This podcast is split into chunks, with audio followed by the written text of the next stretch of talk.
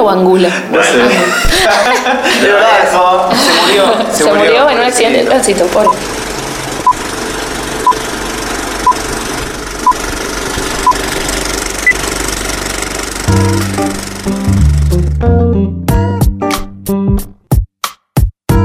Bienvenidos, bienvenidas y bienvenides a este nuevo episodio de Mermelada de Satán. Estoy acá con Iván y con Guido, este es el quinto episodio. Olis. Mi nombre es Lucía y eh, la temática de hoy va a ser religión y los factores en los cuales la religión se hace, las formas en las cuales la religión se hace presente en el cine de terror, en forma de cultos, en forma de sectas, en forma de presencias satánicas de todo tipo Y en forma de fichas. y en forma de fichas, obvio. Hasta que habló de él, era la mejor presentación de Mermelada de Satán en estos cinco capítulos. era como muy solemne. No Claro. puede- es que nosotros no podemos ser solemnes, o sea. Yo estaba a punto de meter algo así porque Un decía, "Ay, bocado. como Como esa esa voz. Estuvo excelente. No, para mí fue genial. Bueno, eh, ¿quieren contar un poquito qué fue lo que estuvimos viendo esta última semana? Estas últimas dos semanas en realidad. Sí, claro. Eh, sí, igual como que hay que mentirlo eso, ¿no? Sí. Bueno, esta semana vimos, pero bueno, pues quizás lo vimos Bueno, en igual yo lo vi esta semana. Muy bien. Así que voy a empezar yo. Vi dos eh, miniseries de HBO, eh, lo cual ya es un montón. Decir que serie de HBO ya es como que tiene un sello bastante copado de calidad y. eh, o sea, como veníamos hablando de eso también de. O sea, esta semana se estrenó una película en Netflix que se llama The Perfection. Eh, y, es lo más lejano a la perfección. Hashtag alta verga. Hashtag Y- verga, no suena celo. Y me remite también a algo que había dicho hace un tiempo un eh, ejecutivo de HBO cuando le habían preguntado por, por esta, digamos, eh, este especie de, de tomar el control y de aplastar todo que tiene Netflix. Y lo que le decía el chavo, lo que había dicho el, el tipo este es como que, mm, a diferencia de HBO, es como que no, Netflix no tiene, digamos, una mirada como curatorial, Claro. digamos, es como que es, hagamos todo para todos, como que no hay una línea estética, como es, vamos a matar gente. Sí. y Yo, eh, eh, opino que, o sea, creo que me estoy dan- No sé si es porque ahora como que nos estamos, ya estamos como muy acostumbrados a Netflix o qué, pero me está pasando que recién ahora me doy cuenta que todo lo que produce Netflix es una mierda. sí. ¿Todo? Para mí todo, casi todo. O sea, hay algunas que otras películas que son las que menos se ven incluso, que son las que zafan. Una vamos a nombrar hoy que es Apóstol, para mí zafa esa, y que no la vio nadie. Pero después casi todo lo que lanza original Hay, hay series Es que están una buenas. porquería. Pero ¿sabes qué a mí me pasa con Apóstol? Que es. eh, no es una película de Netflix,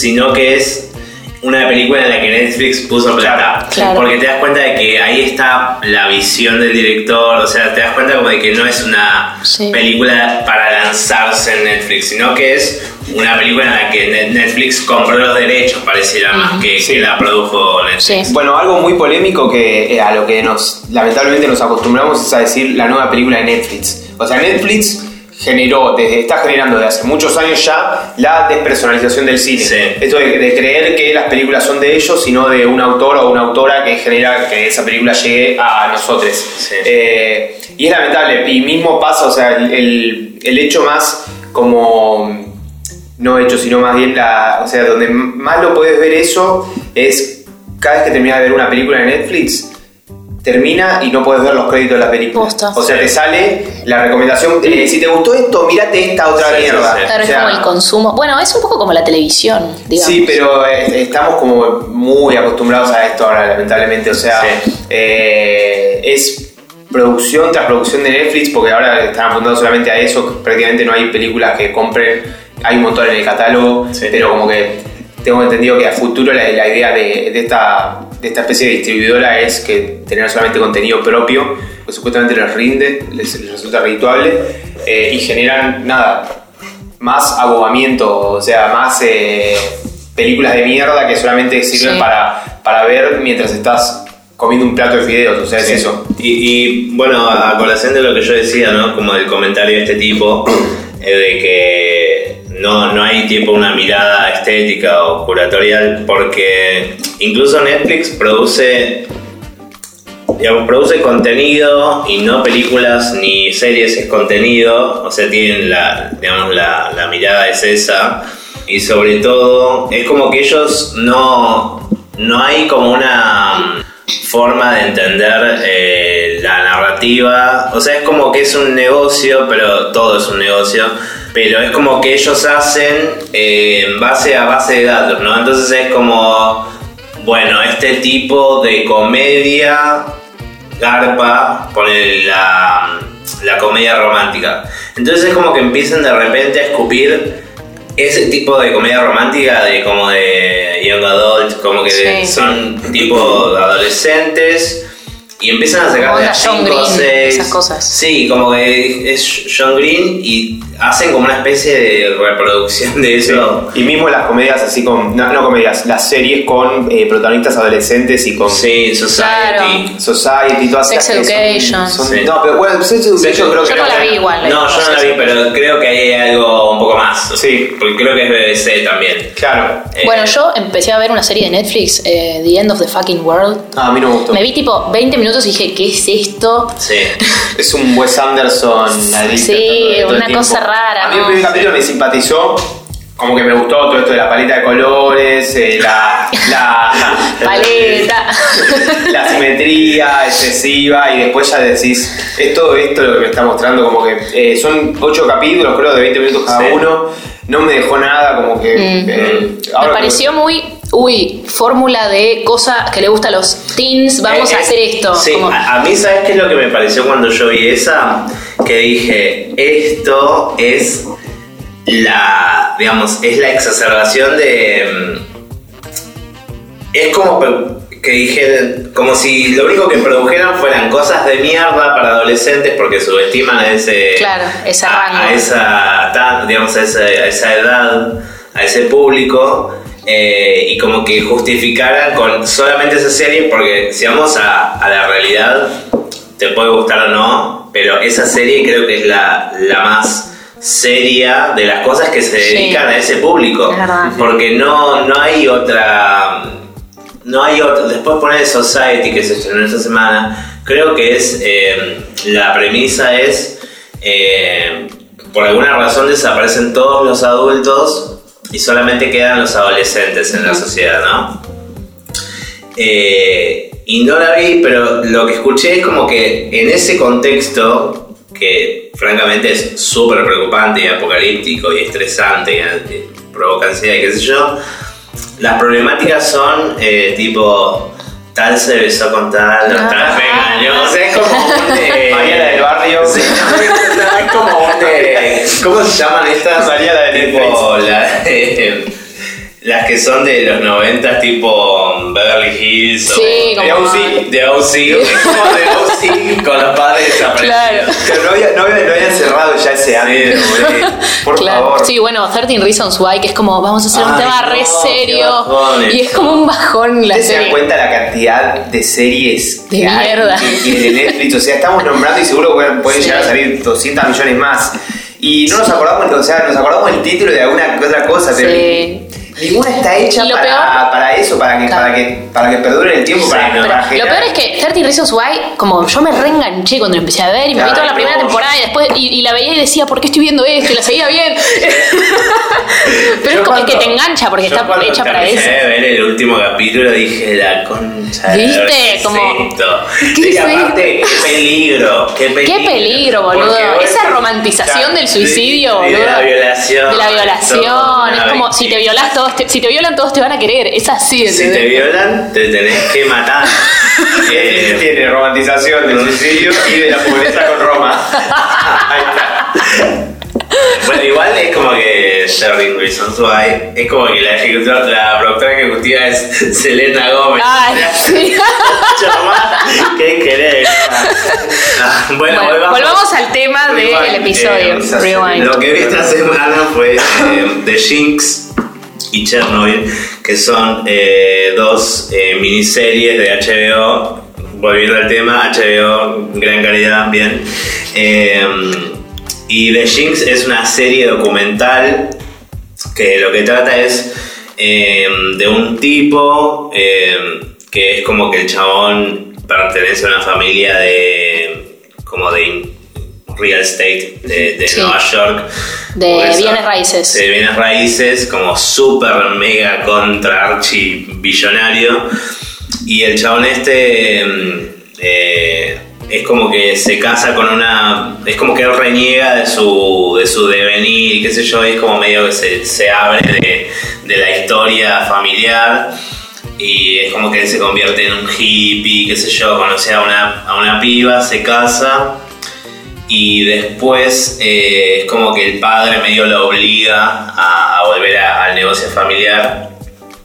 Y bueno, de repente al chabón le pinta violencia, es como que te cuentan un poco de su, de su historia, de que mm, eh, él cuando era chico la madre se suicida, o sea, se sube al techo y, y- se tira la madre, y es muy tragicómico cómo te lo cuentan, porque es como que él, eh, el padre, lo despierta a la noche, le dice, no sé, no me acuerdo el nombre del personaje, pero le dice, Tom, eh, Tom, vení, vení, te quiero mostrar algo. Lo lleva hasta la ventana y le muestra, dice, ahí está mamá, saludala, y la mamá se tira. No.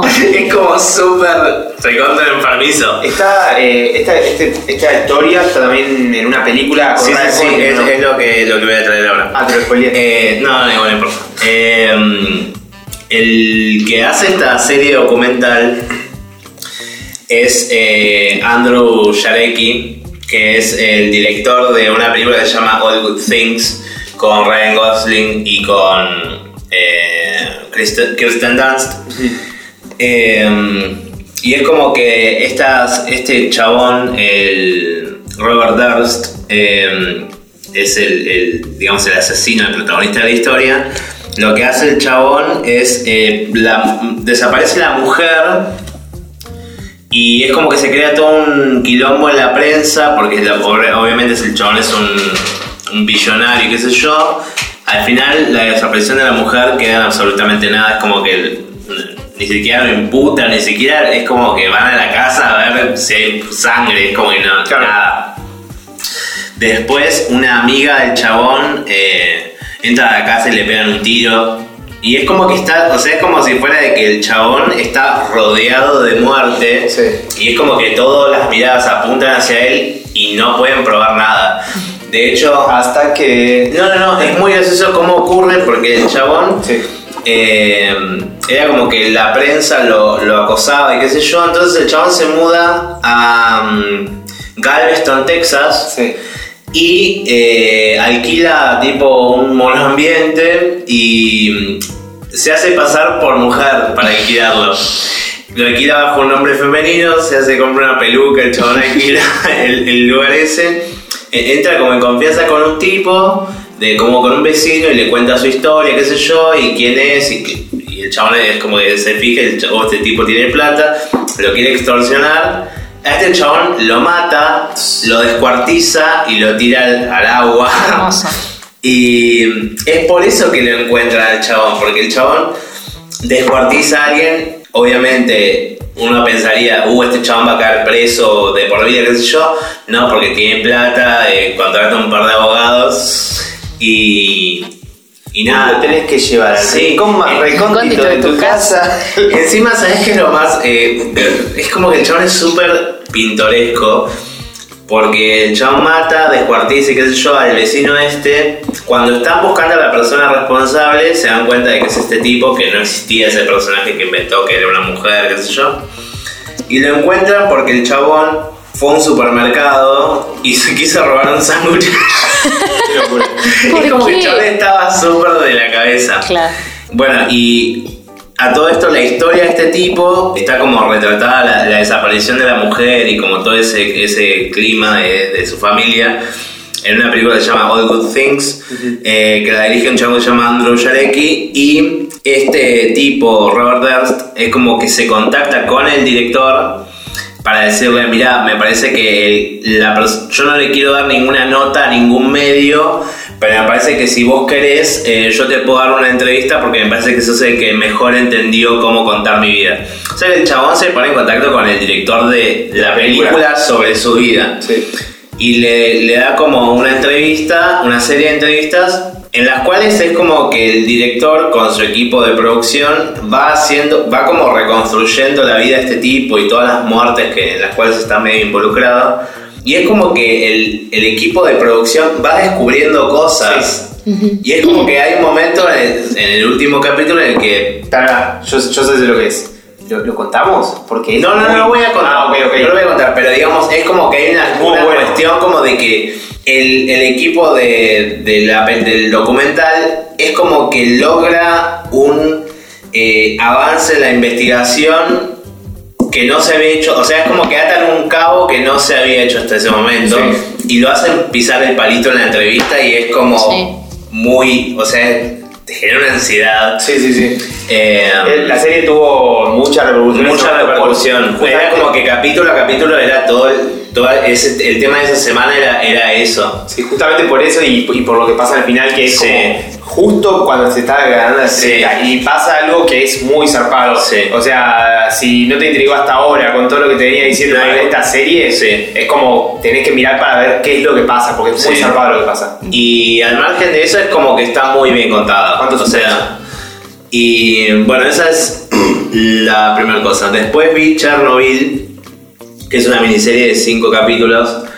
Y nada, son esas cosas que está bueno, como esos eventos de, de la historia, digamos, que están buenos cuando hay veces que se hacen como miniseries o algo, pues está bueno porque entendés con mayor dimensión eh, lo que pasó, porque es como que yo siempre tuve la noción de qué era Chernobyl, lo que había pasado, pero no sabía exactamente qué era. Y está buena cómo está contada, porque obviamente es, eh, es o sea, fue un accidente termonuclear o, o Sí. algo en esos términos Sí. que modificó la, digamos, la vida del- de, de Europa y del planeta para siempre en materia de medio ambiente, ¿no? Y, y es como que aún hoy todavía, eh, o sea, es- ese, esa área es como inhabitable y, y el agua va a estar contaminada por los siguientes no sé cuántos millones de años. Sí. y- locura. Y, y está bueno cómo está contada, está contada desde la perspectiva de, un chabón que es eh, físico, físico químico creo, y un chabón que tiene, o sea es como que está contada desde la perspectiva de un chabón que es eh, científico y de uno que es un tipo de poder, y cómo tienen que uno supeditar sus, eh, sus características al, otro, ¿no? Porque uno es como que tiene el poder y la ciencia le chupa un huevo y es como que le dice, si yo quiero te tiro este helicóptero y a, nadie, sea, nadie le va a importar porque yo tengo el poder y vos no. Y es como que están todo el tiempo en una pulseada de, che, tenemos que evacuar 500 kilómetros a la redonda de este lugar.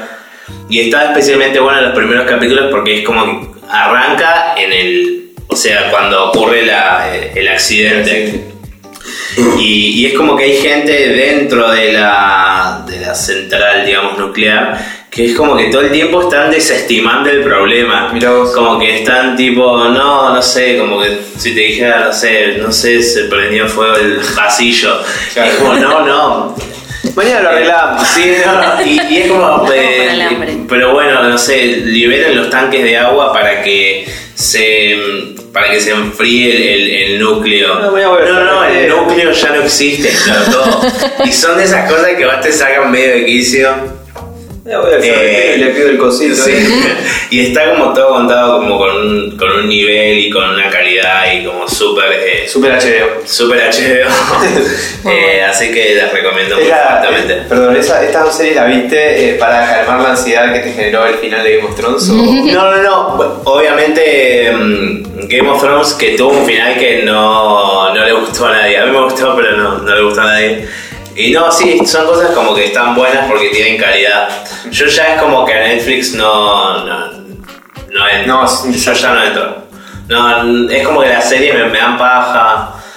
Ya me da paja cualquier cosa que tenga más de 10 capítulos. Es como que yo digo, ya, ya la estás estirando para, porque sí.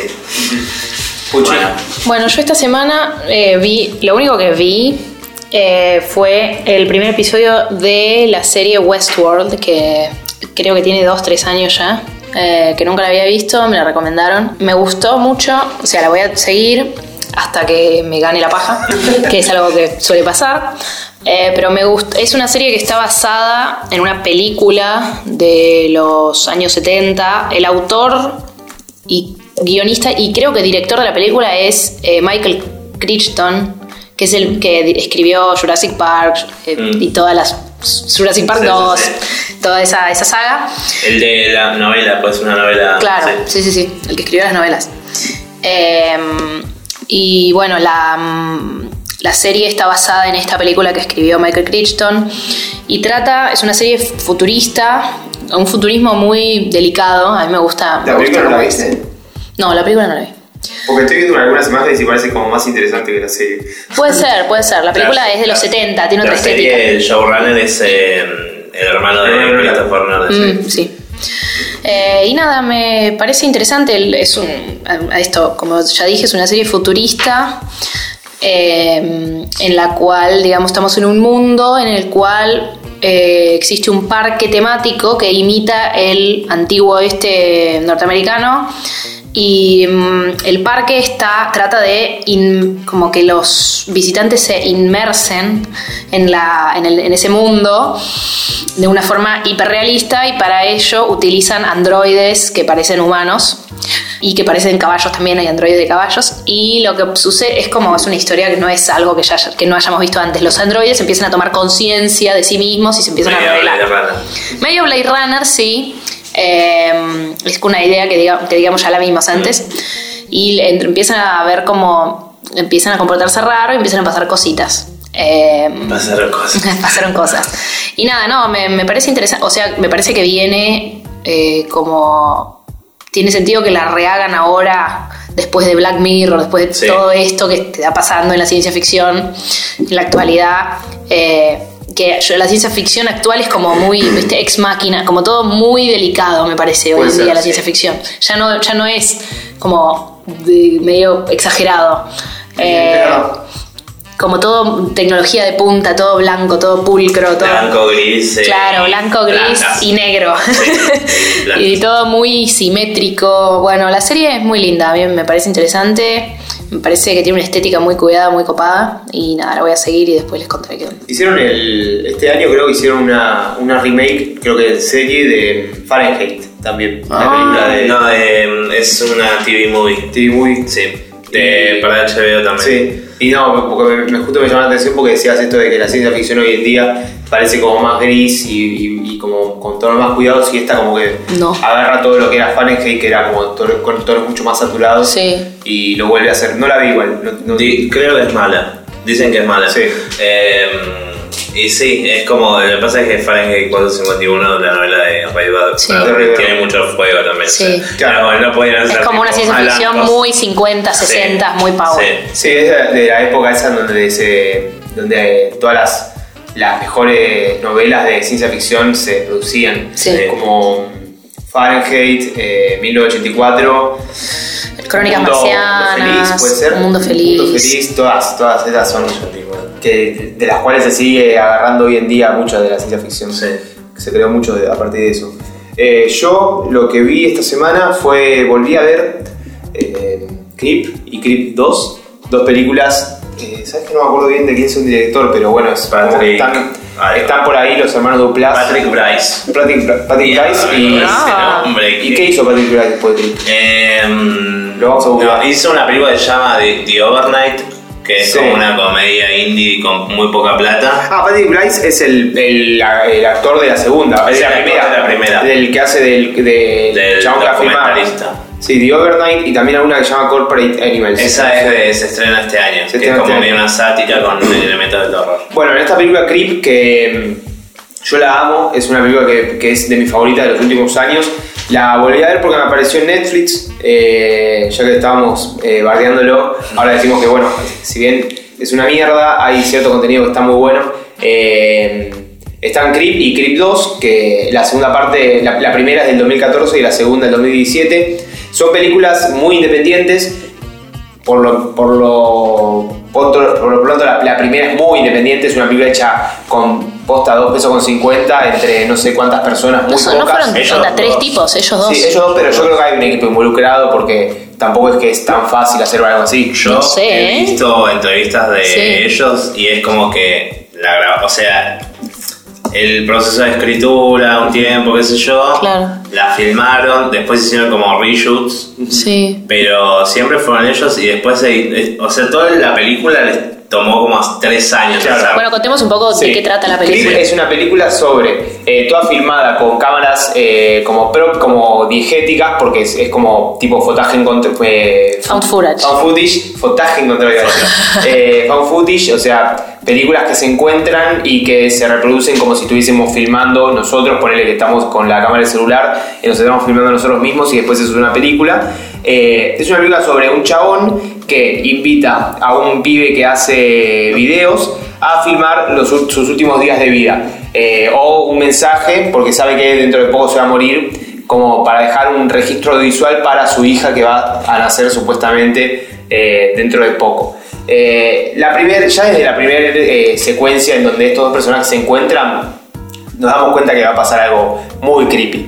De ahí el título de la película Creep.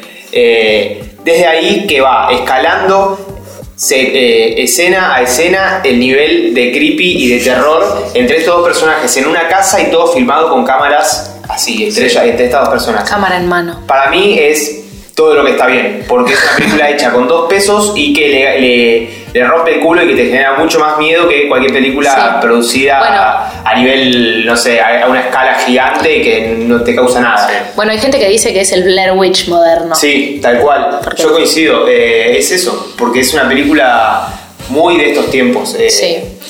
Y creemos que está hecha solamente por estos dos Podemos- sujetos. Podemos ¿no? ir averiguando. Y Creed 2 eh, sigue con esta lógica, se repite un poco, pero igual sigue siendo una muy buena película. Cambia un poco la, mm, la relación entre estos entre los dos personajes que aparecen, que uno es el mismo y otro no. Eh, pero sigue por, por esa, por esa, con esa lógica y es un poquito peor que la primera, pero está, pero, pero está Un poquito peor. Es que la primera siempre es mejor porque es algo fresco, ¿viste? Como. Puede ser, las secuelas eh, suelen haber mejores secuelas que Bueno, va a haber una tercera. Claro. va a haber una tercera y para ahí ya, ahí ya la están pifiando. mm, ahí ya la estamos. No, pero o sea, es como que tienen que hacer un poco Bueno, de vamos. dinero. Un poco de guita. Bueno, y Marco Plaza es uno de los actores que es un genio, yo lo, lo amo. Bueno. Vamos con nuestro tema de hoy. Eh, Lucía, ¿querés abrir el tema de hoy? El tema de hoy, querides, eh, es el tema religión que propuso Ivancito las- el episodio anterior. Iván Chelticero. Iván Chelticero. Eh, creemos que, bueno, el- el- el- la religión como temática aparece en el cine de terror desde hace mucho tiempo, digamos, básicamente desde que existe el cine. Y mm, es siempre algo que, digamos, estuvo muy presente en la historia de la civilización occidental, podríamos decirlo. Con lo cual no me extraña que haya estado que haya sido representada en el cine de terror desde sus inicios.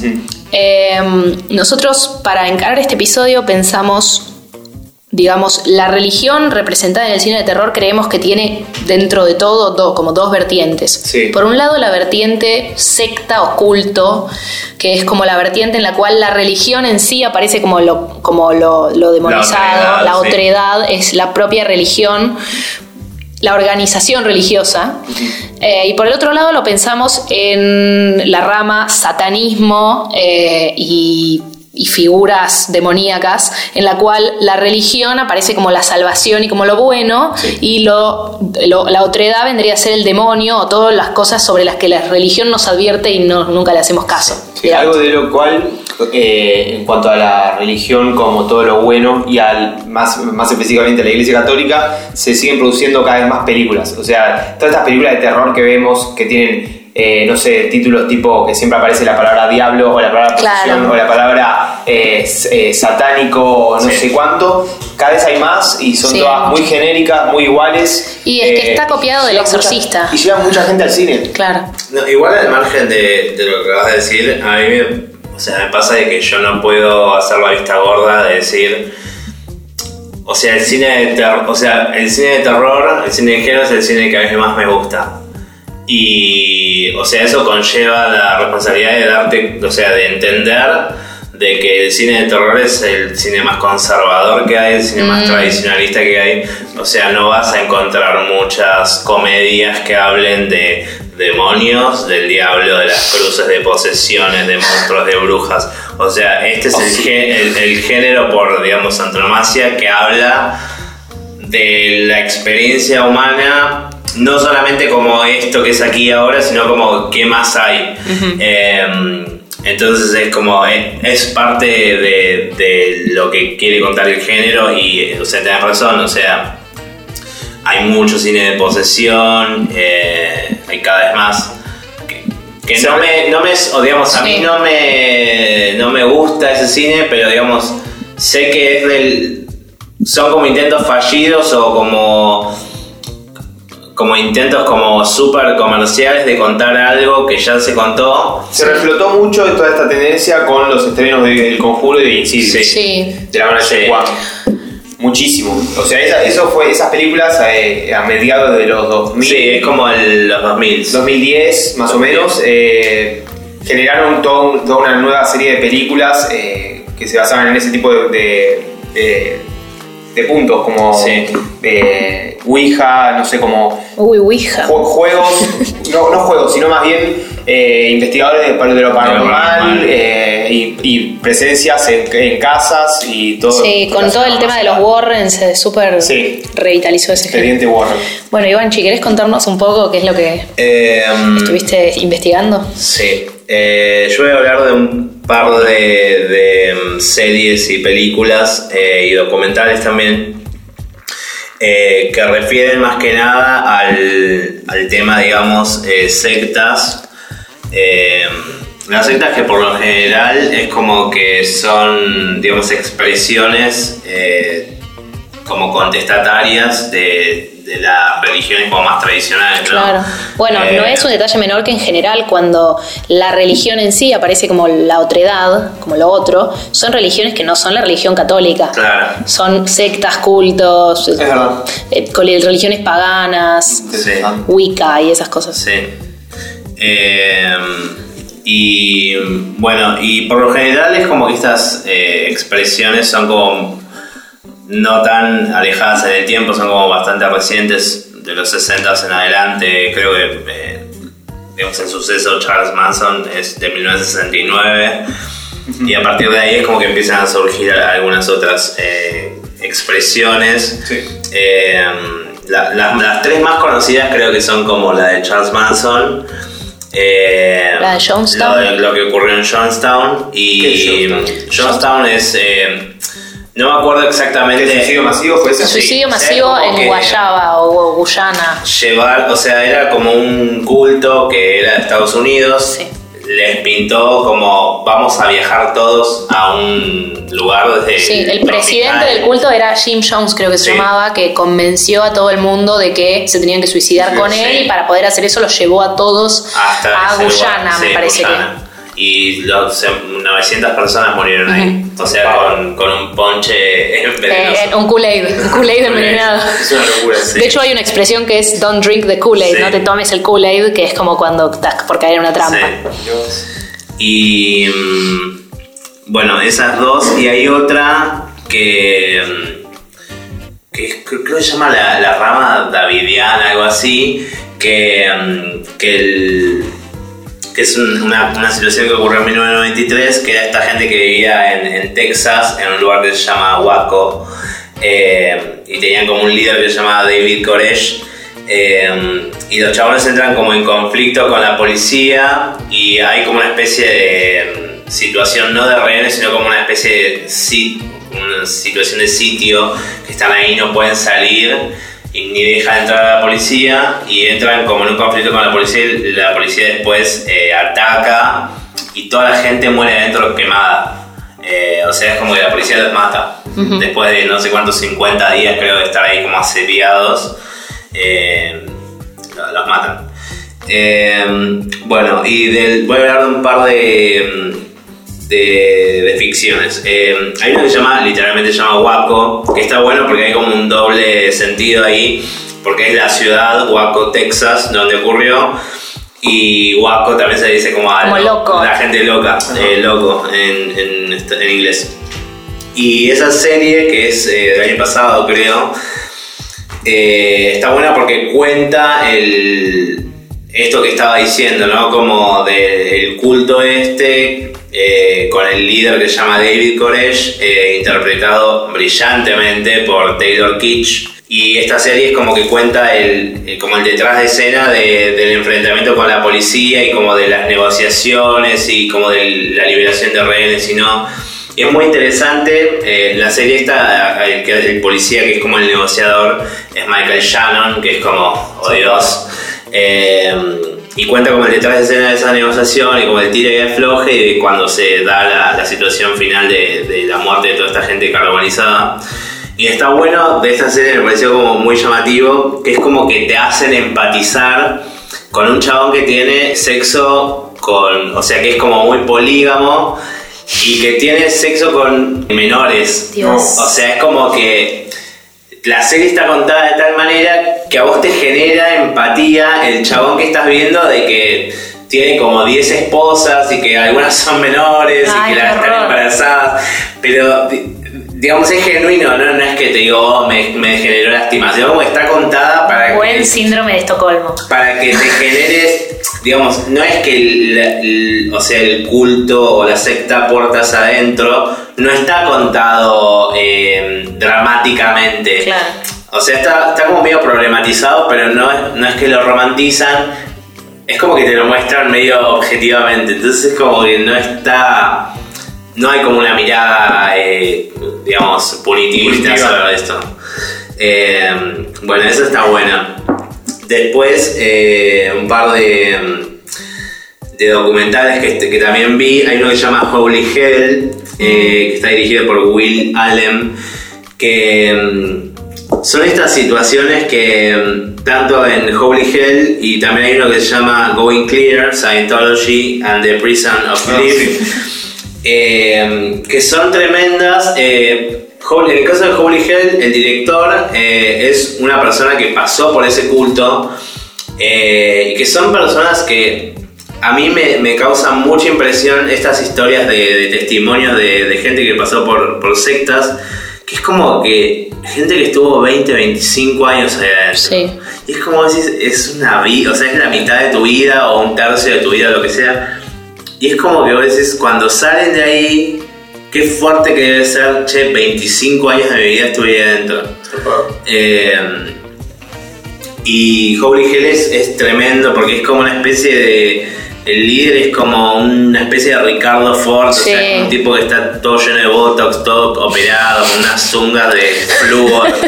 Eh, no, todo súper creepy. Es como hipismo más 80 Tipo la, la, la secta de hoyo, Sí, una onda así. pero la de hoy era como. Tenía otra estética. Esta Claro, era menos grasa. Esta es 80. 80. Esta es papa frita. La Eh, teoría de Hoyo también está muy bien. La de Hoyo Hoyo es muy también. buena. Igual la serie me parece que está muy estirada. Sí, muy, está muy Muy de Netflix. Porque es de Netflix. Sí. Y, este, y el de Going Clear, que es el de Sci- Scientology, es muy interesante porque no, no solemos, eh, digamos, ponerle celebridades como mm, Tom Cruise, que es como el mayor exponente de, Sí, de de esa, de esa iglesia o religión. Tienen mucho dinero y mucha prensa, o sea, el chabón es como que tapa todo el tiempo. eh, es como que el chabón es el mayor exponente de esa iglesia y sin embargo no es algo que se discuta mediáticamente.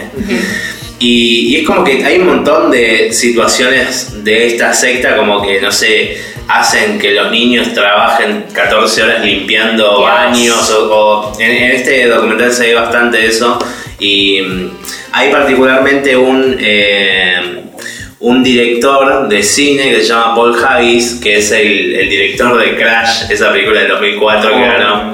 Con Coso, con Jason Statham. Sí. No, no. No, no, no, la que Oscar. Sí, Crash, La que malísima. Crash. Sí, bueno, eh, ese chabón Vidas cruzadas. estuvo 20, perdón, 25 años adentro de esa, de esa secta. Vos. O sea, es como que el chabón laburó en, en cine Claro, claro. durante...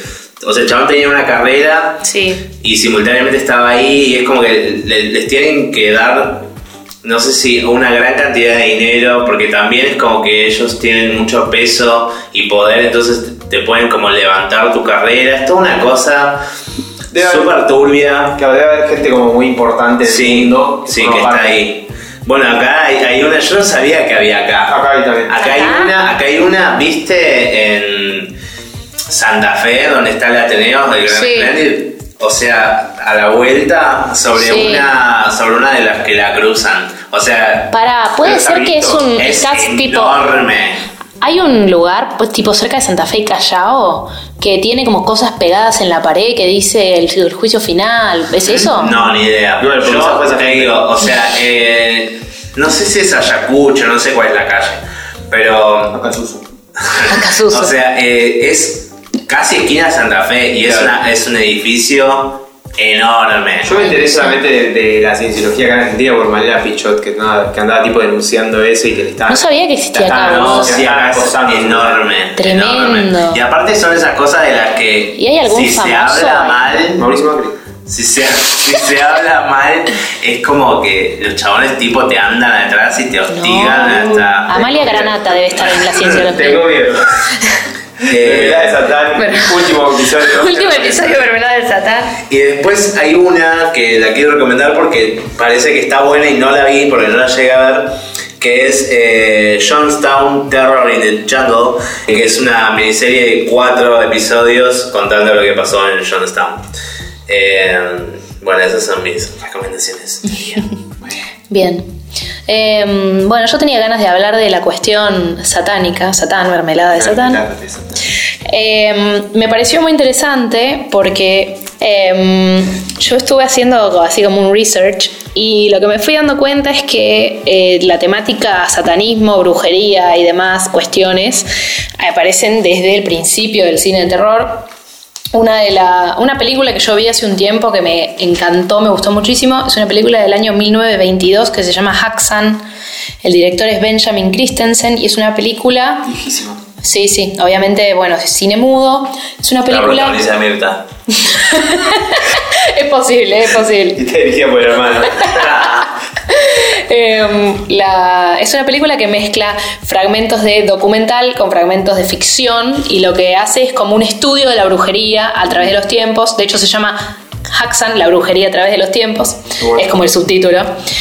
Eh, y la película, lo que, bueno, te va contando cómo se organizan las brujas en los aquelarres y después te hace como una recreación de las brujas en el aquelarre, aparece Satán bailando, es como muy Oh, divertida. Es muy divertida, el arte es hermoso, está muy cuidada la estética, me parece una película que es visualmente súper interesante, tiene mucha influencia de lo que sería como el expresionismo alemán, me parece una película muy linda. Y después, bueno, tenemos varios de los clásicos del cine de terror que tienen que ver con Satán y con posesiones de distintos demonios. tenemos por un lado El bebé de Rosemary, dirigida por el, ahora que sabemos que es violador. Ahora, hace bastante. Hace bastante lo era, pero ahora lo sabemos, Sí. que es eh, Roman Polanski. Tenemos El Exorcista de William Friedkin, que es del año 1973, un clásico del cine de terror que traumatizó a mucha gente y que hoy en día, como ya hablamos, están saliendo varias películas que son copias de lo que en su momento inició El Es Exorcista. No, Es que no- es sí, buenísima. y no, sobre todo no, digamos, creo que nunca dejó de.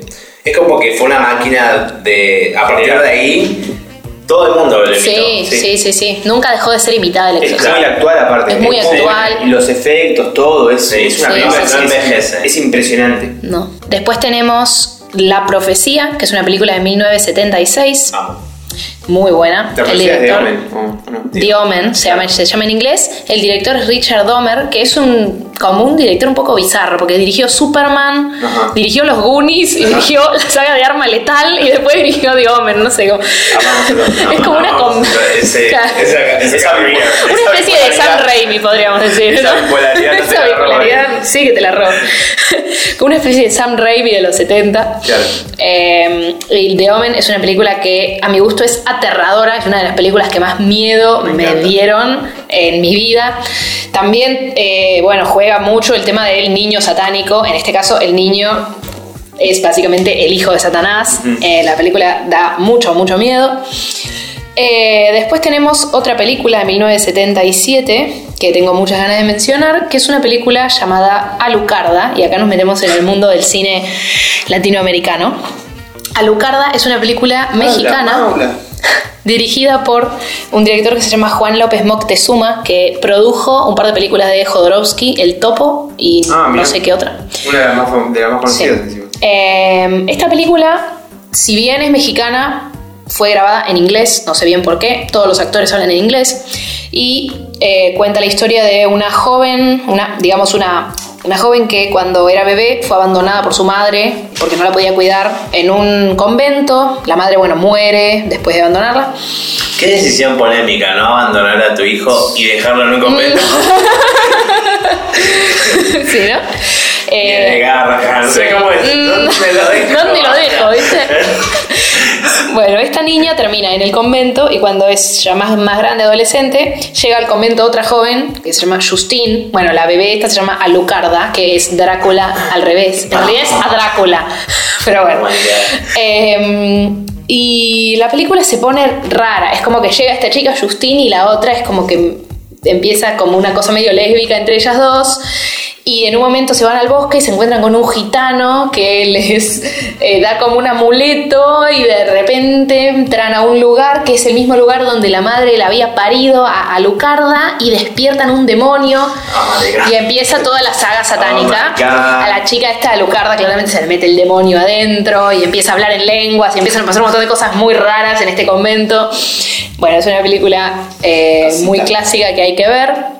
Después, bueno, tengo un clásico de John Carpenter que es El Príncipe de las Tinieblas de 1987, que también es una película muy importante de este género.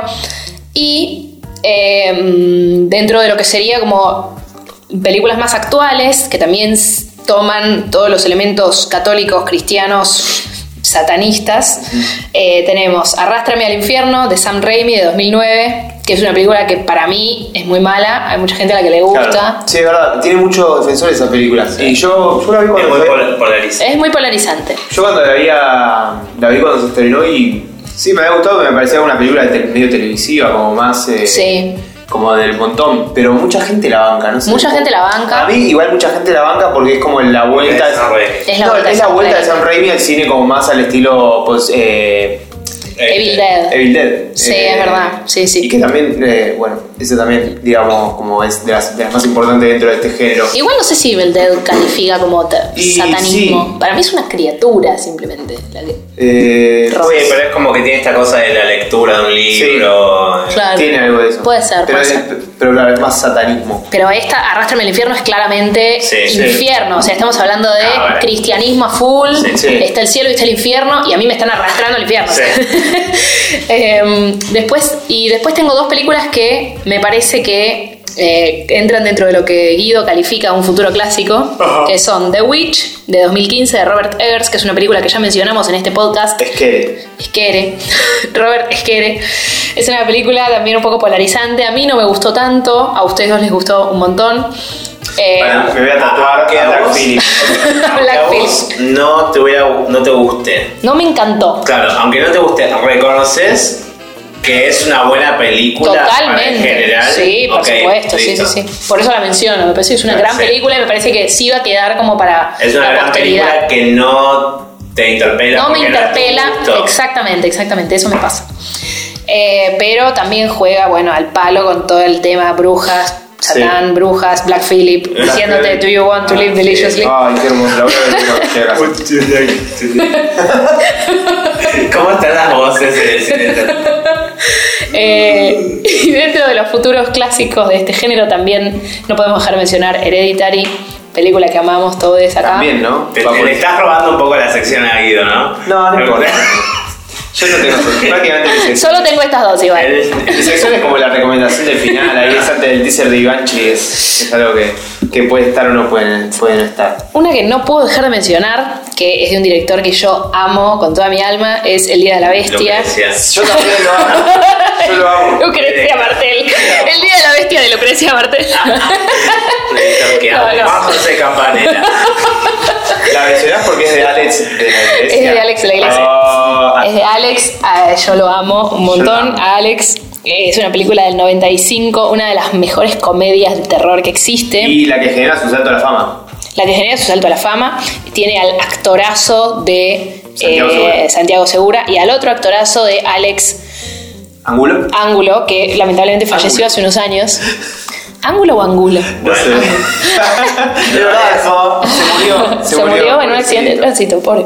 Bueno, es una gran película en la cual el cura es justamente el bueno y tiene que vencer a Satán que va a venir a la tierra, pero toda súper cómica, sub con el claramente.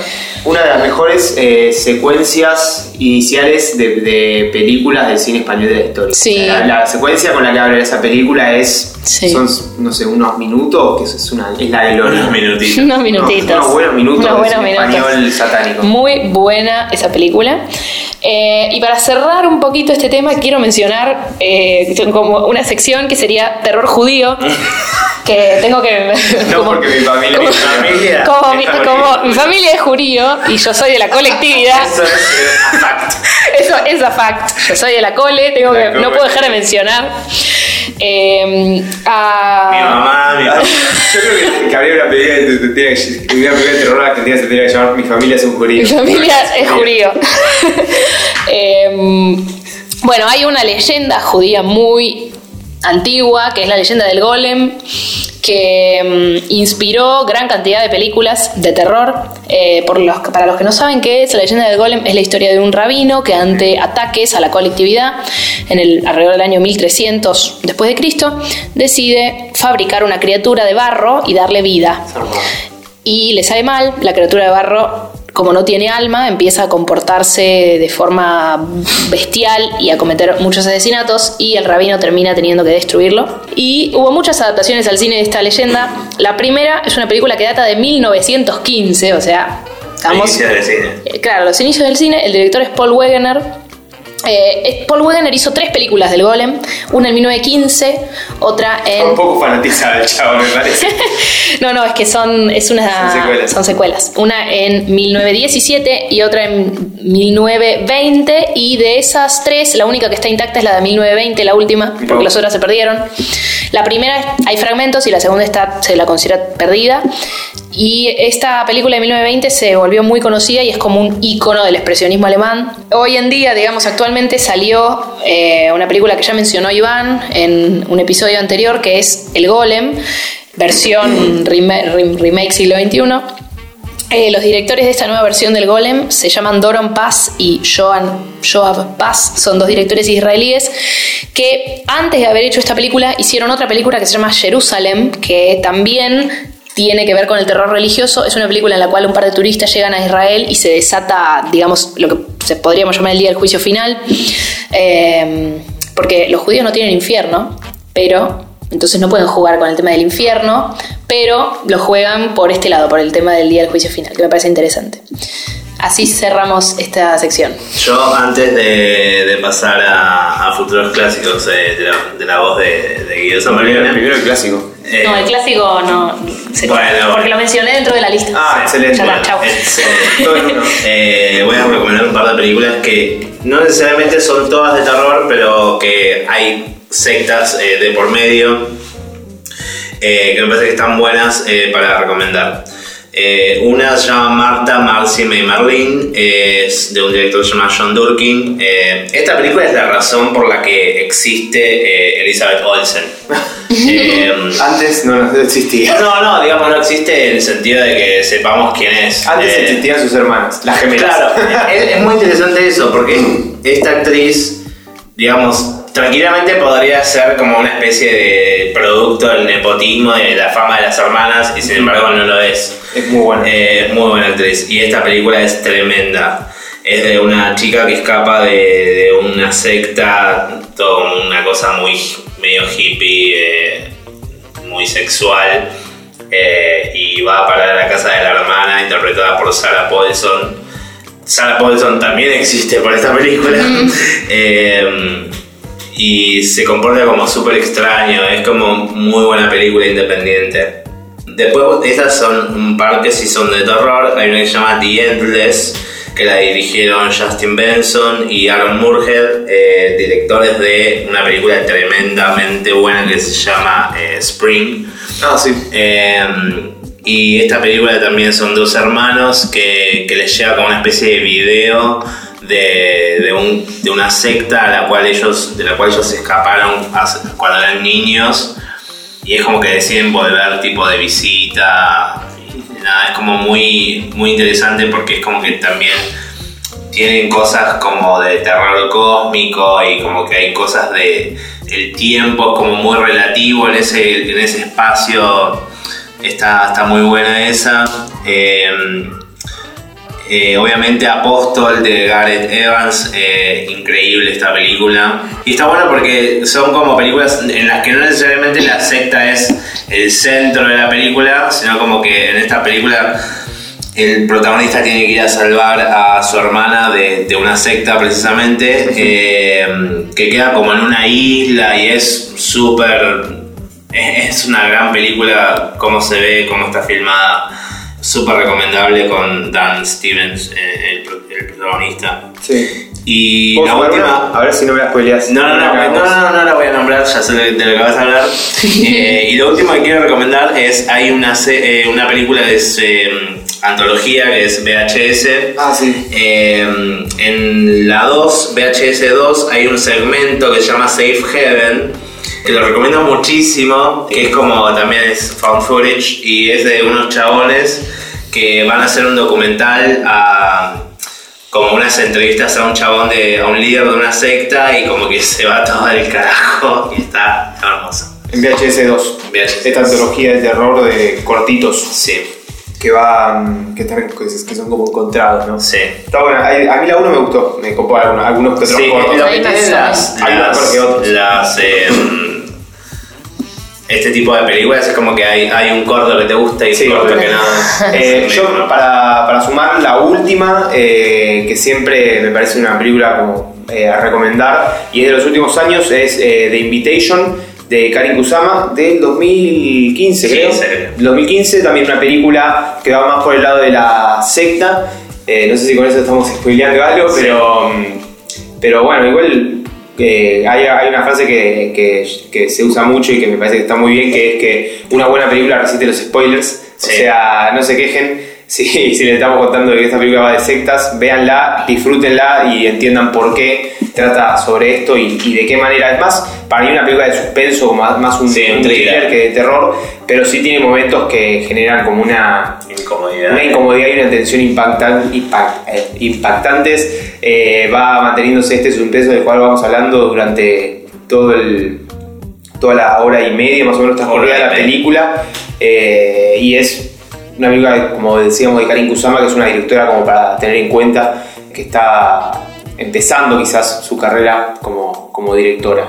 Esa sola nomás. Y eh, creo que para cerrar ya pasamos a, a la sección de futuros clásicos. Eh, cortito, una simple recomendación dentro de esta columna que también va de la mano de la temática que venimos hablando de satanismo. Una película del 2015 también, eh, dirigida por John Byrne, un director nuevo. eh, nuevo porque bueno tiene, tiene dos o tres películas que son para mí muy buenas y la que vamos a hablar es de Devil's Candy que la vimos los tres una película también sobre una posesión sobre una familia más, más que nada sobre el como la- el hombre de esta familia El padre. el padre eh, de esta familia eh, los ataca justo están ellos se mudaron a un pueblo rural eh, y donde parece estar todo piola él como est- está pintando dentro de lle- lleva a cabo su profesión que es la de, de artista dentro de esta casa están como acomodándose eh, y viviendo felices y de repente una especie de entidad maligna los, eh, lo posee a este chabón y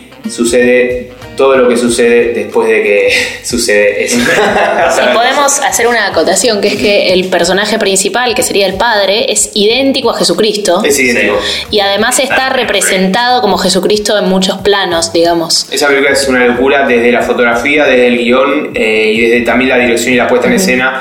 Una casi tapada porque no es una película que se No, reconoce, que se bueno, de que se el, el director es el mismo director de The Loft. The Lost Ones, otra película genial. A mí, esas dos películas, por eso me, me llama la atención que John Byrne sea un director eh, tan poco reconocido porque hizo estas dos películas y otra más que se llama Clean Break, eh, Clean Break, que no la vi, que no la conozco, es del mismo año de Devil's Candy.